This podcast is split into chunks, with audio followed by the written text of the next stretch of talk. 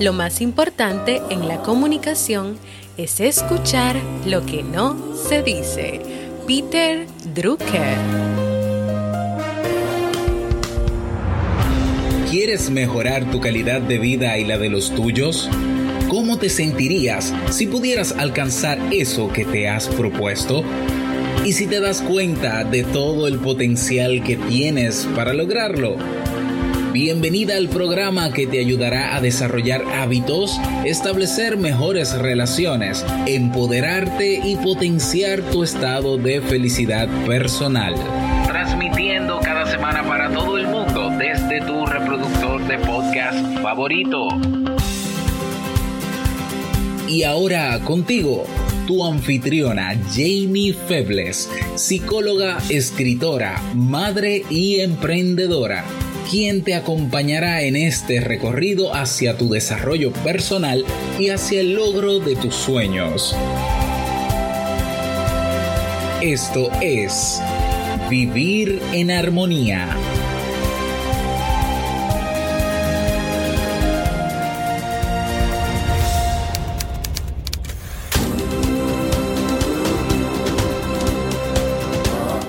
Bienvenidos al episodio 268 de Vivir en Armonía. Mi nombre es Amy Febles y estoy muy contenta y feliz de poder encontrarme compartiendo contigo en este espacio.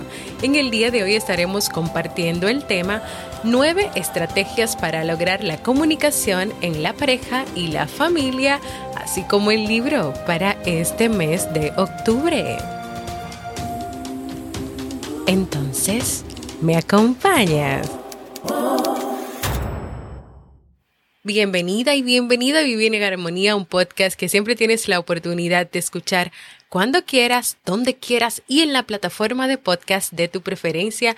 Yo como siempre muy feliz de encontrarme nuevamente contigo en este tercer y último episodio de esta semana. Hoy vamos a estar dando respuesta a uno de los temas solicitados en la página web jamiefebles.net barra proponer. Es la página donde tú puedes escribir los temas que te gustaría que yo prepare en próximos episodios de Vivir en Armonía y ese tema estaba pendiente desde hace un tiempecito. Así que hoy vamos a estar compartiendo sobre eso y espero que este tema pueda ser de mucha utilidad a ti que lo pediste y a todos, a todos los que escuchen. Porque vivir en armonía no es solamente trabajarnos interiormente, no es solamente trabajar nuestra relación con el presente, no es solamente trabajar la paciencia, el respeto, el perdón, cómo manejar las culpas y todo lo que trabajamos aquí, sino también nuestras relaciones interpersonales, que es incluso uno de los subtemas que se trabajan en este podcast. Cuando hablamos de comunicación, nos referimos a ese proceso en que las personas interactúan dos personas o dos o más personas, las cuales emplean el lenguaje o el cuerpo, la comunicación no verbal, los símbolos, las señas, para enviar un mensaje, para dar una información, para comunicar emociones, sentimientos, emociones, pensamientos, ideas. Algunas características importantes de la comunicación son, número uno, la comunicación es interactiva. Es decir, se distingue por el intercambio que se da entre las personas, sobrevivencia, sentimientos, ideas, valores, creencias y actitudes. Segundo, es un proceso donde cada persona hace una presentación de su mundo interno, donde cada persona se deja ver o deja ver una parte de sí misma o de sí mismo. Y tercero, la comunicación tiene como principales funciones informar, comunicar, expresar y regular. Y la comunicación es uno de los procesos más importantes y necesarios a la hora de que tú establezcas relaciones interpersonales que sean sanas, que sean respetuosas y en armonía.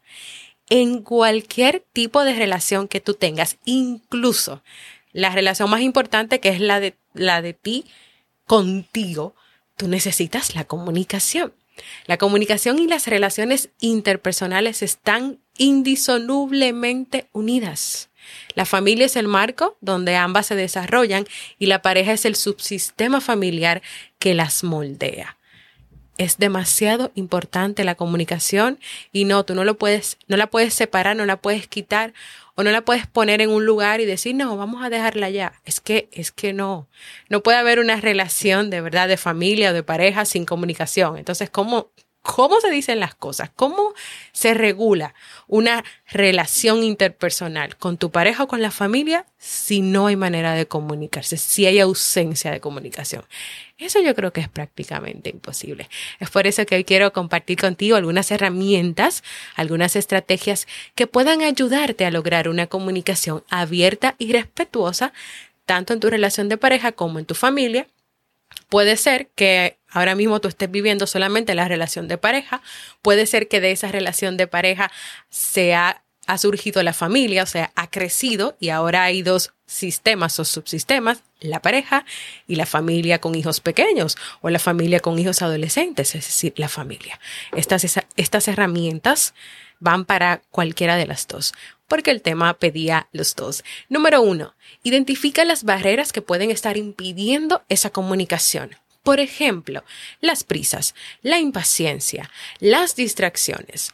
La Fundación Nerosky explicaba que en muchas circunstancias disfrutar de una conversación, de un diálogo, de una comunicación, se hace imposible cuando uno de los miembros o una de las personas de la familia está, por ejemplo, o pensando en el trabajo, o pensando que tiene una lista muy grande de pendientes, o puede ser que uno de, de las personas esté pendiente al celular, a las redes sociales, a la televisión.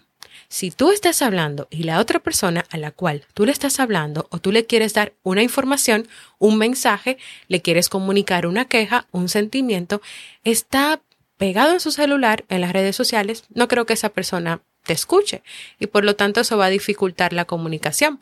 Pero también, si alguien te está hablando a ti, y tú estás haciendo una revisión de esa lista mental de todos los pendientes que tienes, tampoco estás escuchando completamente a la otra persona. Y por eso viene la herramienta número dos. Practica la escucha. El primer paso hacia una comunicación con tu pareja o con los miembros de la familia y tu familia es escuchar.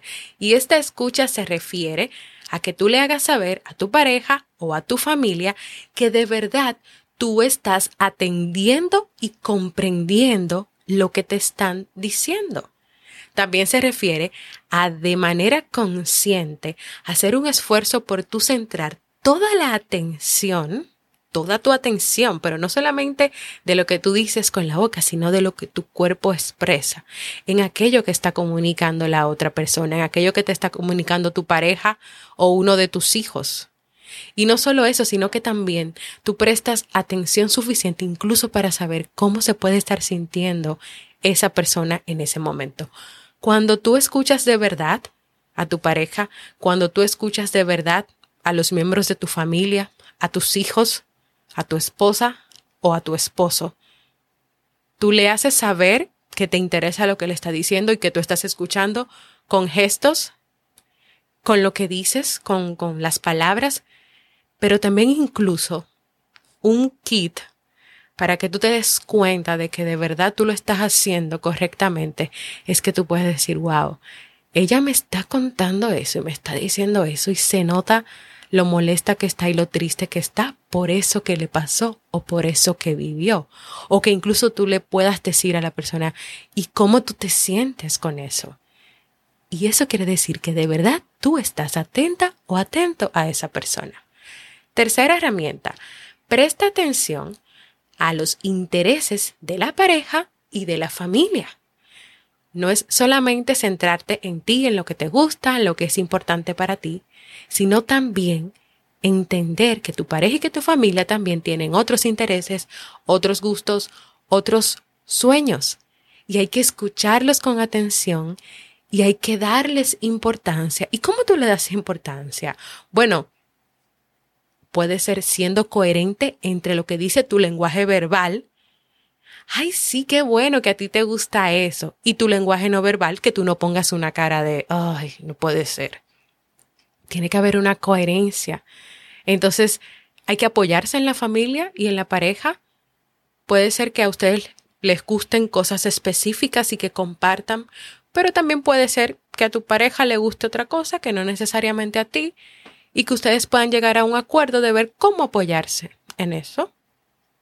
Eso es prestar atención, eso es decirle, bueno, pero mira, a mí no me gustan las películas de terror, pero eso no quiere decir que tú tengas que dejar de ver las películas de terror. Igual con los niños. A los niños hay que escucharlos. A los niños hay que hacerles saber que ellos son importantes, que ellos son seres humanos. Y hay que comenzar desde pequeño a fomentar esa comunicación. ¿Y a ti qué te gusta? Porque aquí, por ejemplo, en mi casa somos, somos cuatro personas completamente diferentes. Tenemos cosas en común, pero también tenemos cosas que no nos gustan a todos. Steve y Nicolás están aprendiendo en esos momentos que se les permite ver la televisión los fines de semana, por ejemplo. Ellos están aprendiendo desde hace mucho a respetar el gusto de cada uno. Incluso a Nicolás le estamos enseñando eso es que a Steve no le gustan los mismos muñequitos o las mismas cosas que a ti. Pero eso no está mal, eso no quiere decir que Steve esté mal. Simplemente que él es diferente a ti y tiene un gusto diferente. Entonces ellos han ido buscando la manera de ponerse de acuerdo. Ah, bueno, pues entonces si vamos a ver televisión viernes, sábado y domingo, el viernes comienza Steve viendo algo que solamente le guste a él. Luego sigue Nicolás y luego ellos buscan algo en común que les guste a los dos. Eso es prestar atención a los intereses de la familia. Número 4. Toma tu tiempo para reflexionar. Cuando tú quieras expresar tu opinión sobre algo, reflexiona. Tómate tu tiempo para ver qué es eso que tú quieres decir o cómo es que tú lo quieres decir o qué es verdaderamente lo que tú quieres decir, incluso ver la forma, la intención, estar realmente claro o claro en ese mensaje. ¿Y por qué eso de reflexionar? Porque imagínate que en ese momento tú estés enojado, enojada, lleno de ira, estés molesta o molesto. ¿Cómo crees tú que va a llegar esa información que tú quieres dar, ese mensaje que tú quieres transmitir, sea tu pareja o sea tu familia? Que tal vez explotes y digas muchas cosas que no quieras decir y que luego te arrepientas, o que incluso puedas llegar a faltarle respeto.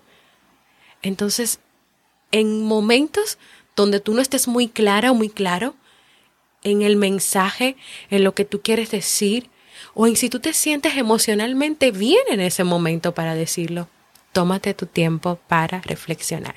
Número 5. Evita acumular emociones, pensamientos y opiniones. Cuando las personas comienzan a reprimirse, a prohibirse expresarse, prohibirse decir lo que sienten o lo que piensan, esto puede tener como consecuencia que se generen resentimientos hacia la pareja o hacia la familia.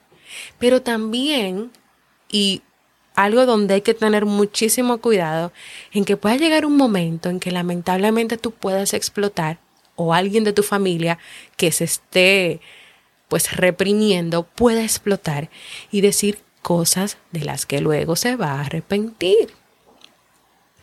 Entonces, hay que tener esa confianza en la familia de poder decir las cosas con respeto. Para eso te tomas tu tiempo para reflexionar, que es la estrategia número cuatro.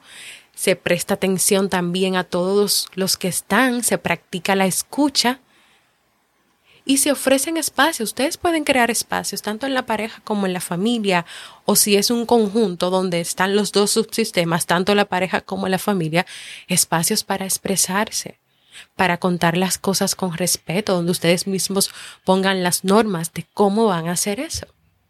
Número 6. Fomenten la empatía, pero la empatía en doble vía, en cada miembro de la pareja y en cada miembro de la familia, de los padres a los hijos, de los hijos a los padres, del esposo a la esposa, de la esposa al esposo, del novio a la novia, de la novia al novio, de doble vía, que todos puedan ponerse en el lugar de todos. Por ejemplo, si tu pareja llegó cansado ese día del trabajo, tuvo un día muy difícil, tú le puedes preguntar, porque tal vez es tu costumbre incluso, ¿cómo te fue hoy? Y si tu pareja te responde, mira, yo tuve un día demasiado difícil, yo no me siento con ánimos de hablar, yo mañana, ya cuando esté más tranquilo, más tranquilo, yo te cuento todo. Respetar eso que dije, que dijo tu pareja, darle su espacio. Antes de tal vez decirle, ah, eso es que él no confía en mí, o tú comienzas a presionar, no, pero cuéntame ahora, es que tú no confías en mí, ¿por qué tú no me lo dices? Ponte en su lugar. ¿Cómo te sentirías tú de un día? Imagínate que te hayan llamado mucho la atención en el trabajo, que tu equipo no te haya hecho caso, que haya pasado de todo, porque hay días que suelen ser muy difíciles y que se te complica todo y como yo digo, a veces te caen todos los palos juntos. Y ese día, al final, yo creo que lo que uno menos quiere es hablar. Entonces, es poder ponerte en el lugar, bueno, pero no necesariamente sea que no confíe en mí, mi pareja, sino que de verdad se siente mal. ¿Cómo me sentiría yo si me pasara lo que le haya pasado a él en su trabajo, si yo haya tenido un día tan difícil que ni siquiera sea capaz de hablar al final del día? Al parecer le pasaron muchas cosas. Ponerte en su lugar. Incluso ponerte en el lugar de los hijos, cuando uno les llama la atención o ha sido muy fuerte con ellos. Ellos son más pequeños, ellos son más pequeños, ellos ven la, la vida y las cosas de una manera diferente. Entonces, ay, qué desobediente es. No, pero ponte en su lugar. ¿Cómo te sentirías tú si alguien que tú conoces, que tú amas y que tú admiras y con la que vives reacciona de esa manera y te habla así tan fuerte o tan duro o te dice una palabra fuera de lugar? Fomentemos la empatía y que esa empatía sea de doble vía, que tú los padres en este caso puedan también enseñarle a sus hijos a ser empáticos, a pensar en el hermanito o la hermanita y también en ustedes como padres. Que tú le digas así, ¿cómo, cómo te sentirías tú si tú le tuvieras que decir a tu hermanito más de 10 veces que no toque tu juguete? Ay, a mí no me gustaría eso mucho, papi. Pues, ¿sabes qué? Así me siento yo cuando tengo que decirte que no entres en la cocina cuando se está cocinando porque hay cosas calientes que te pueden hacer daño.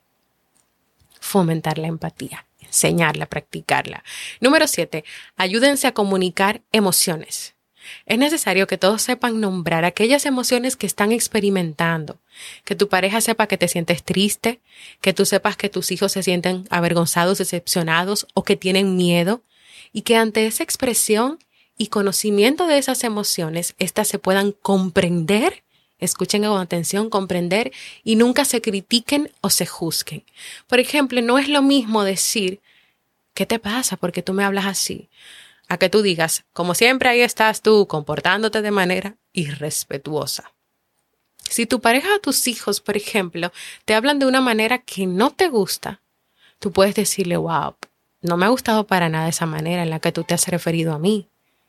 Me hace sentir triste cada vez que tú me hablas así. Y como dice esta herramienta, ayúdense. Ayuda a tu pareja a que comprenda tus emociones y a que también exprese sus emociones, sus pensamientos, todo. Ayuda a tus hijos a ponerle nombre. ¿Qué es lo que te pasa? Es que mi hermanito me quitó el juguete. ¿Y cómo eso te hace sentir?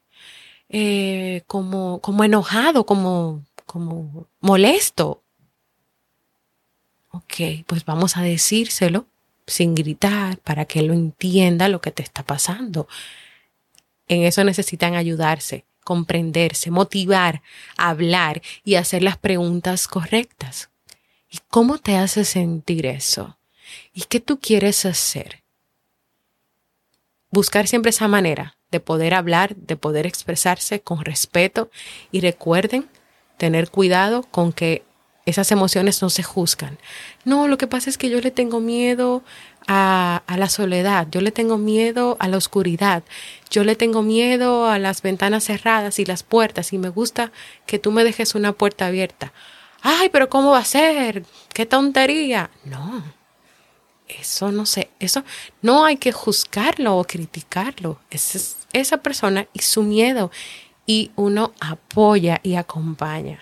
Ok, entiendo. Entonces, en la medida en que podemos ayudarte a que tú puedas superar eso, si tú lo quieres hacer, vamos a ir poco a poco, sí, vamos a dejar esa luz prendida, vamos a dejar la ventana un poquito abierta, vamos a tratar de que no estés solo todo el día, aunque tú tienes que ir poco a poco aprendiendo que todo el mundo tiene una propia relación consigo mismo. Número 8. Establecer límites. La capacidad de decir no cuando se quiere decir no y sea necesario decirlo. Y son los límites los responsables de la convivencia en armonía entre los miembros de la familia y los que evitan que en las relaciones de pareja sus miembros se dejen manipular o dejen de lado quienes son sus prioridades, su esencia y su autenticidad por complacer a su pareja. Y para aprender a establecer límites es necesario primero que tú expliques lo que te molesta. No se trata esto de que tú estés todo el día expresando quejas. Pero si algo realmente te molesta de tu pareja o de la familia, tienes que decirlo. Claro, ten cuidado con la forma. Ya lo dijimos anteriormente. Número dos, aprende a negociar. No siempre tú vas a poder conseguir esos objetivos, pero tú puedes establecer acuerdos con las personas con las que tú tienes esas diferencias o con las que tú quieres lograr algo. Establezcan acuerdos, hablen, exprésense. Número tres, no los lleves al extremo. Poner límites no significa poner siempre las propias prioridades por encima de los demás. No es que tú te vas a llevar el mundo por delante o a tu pareja o a tu familia. Acuérdate que mencioné que hay que tener, prestar atención a esos intereses. Es necesario que tú tengas en cuenta las necesidades del otro y valorar y valorar al otro. Estrategia número nueve, y ya la última para terminar, ten mucho cuidado con la crítica, a menos que sean verdaderamente constructivas y que tú sepas separar a la persona del comportamiento. Si no son constructivas, si tú las vas a hacer en un momento de enojo, de molestia, y si tú no sabes lo que es separar a la persona del comportamiento, yo te recomiendo que no las hagas. Cuando tú le dices a tu hijo o a tu hija, siempre eres un desobediente. Ahí vienes tú con esa desobediencia de siempre. Tú estás diciéndole que su ser completo es desobediente. O sea que si él se llama Mario o ella se llama María, Mario completo desde los brazos, las piernas, las uñas, toda la esencia, todo es desobediente. Y no que en cierto momento con una acción específica no te obedeció. Steve, porque siempre me pasa con Steve. Steve, entraste a la cocina, por lo tanto, no me obedeciste, no escuchaste a mami. Aquel entra a la cocina, que siempre lo hace. ¡Ay, Steve! Tú si eres desobediente, no entres a la cocina. Hay que tener mucho cuidado con las críticas, con, con poner en absoluto que esa persona es así y siempre va a ser así y que lo es por, por completo. Y esto no solamente se da en la familia, eso también se da en las relaciones de pareja, cuando tú dices, ay, es que mi mujer es una quejona, solamente se queja y quejas y quejas y quejas y quejas. Puede ser que exprese muchas quejas, pero tal vez en un momento del día no hay quejas. Entonces a veces uno se enfoca mucho como en solamente en el momento del día en que hace la queja. Entonces es que tú te quejas mucho y tú eres esto y tú eres lo otro. Mucho cuidado con eso. Mucho cuidado con eso. Y así hemos llegado al final de este tema del día de hoy, que espero que sea de mucha utilidad para quien lo solicitó y para todos ustedes que lo han escuchado. Y sí, yo creo que es importante, aunque podamos decir en algún momento, sí, pero esas, esas herramientas no son nada del otro mundo, es algo, sí, no son nada del otro mundo, pero tampoco son tan fáciles de llevar a cabo, porque tenemos que seguir cada día trabajando y mejorando en esas relaciones con la pareja y con la familia.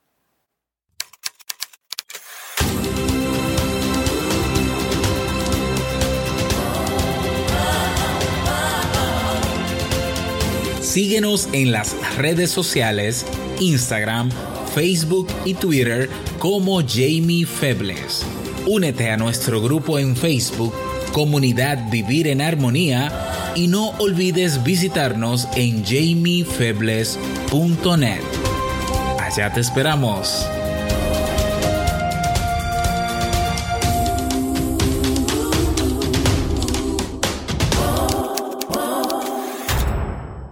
Quiero invitarte a que compartas conmigo si te ha gustado este tema de hoy. Puedes enviarme un saludito, puedes enviarme también un mensajito diciéndome cómo encontraste el podcast, desde dónde nos escuchas, qué ha significado para ti, cuál es tu, episodio favorito o lo que tú desees comunicar y expresar en jamiefebles.net barra mensaje de voz porque para mí es muy importante escucharte. Y ahora vamos al segmento Un libro para vivir.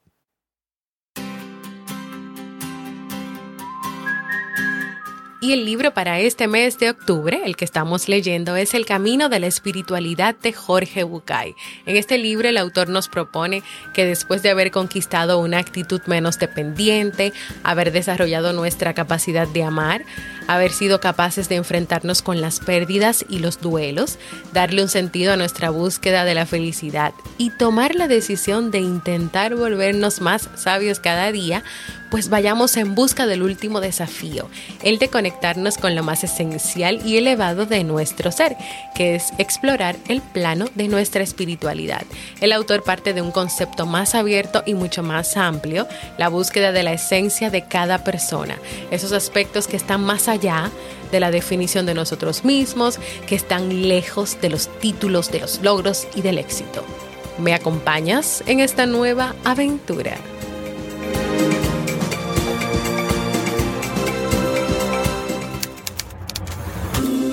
Y así hemos llegado al final de este episodio. Quiero recordarte que en vivirenharmonía.net puedes encontrar todos los episodios del podcast, puedes proponer nuevos temas para que yo los trabaje y los prepare, puedes dejar un mensaje de voz o también suscribirte a nuestra lista de correos que por cierto ayer estuvieron recibiendo nuevo contenido.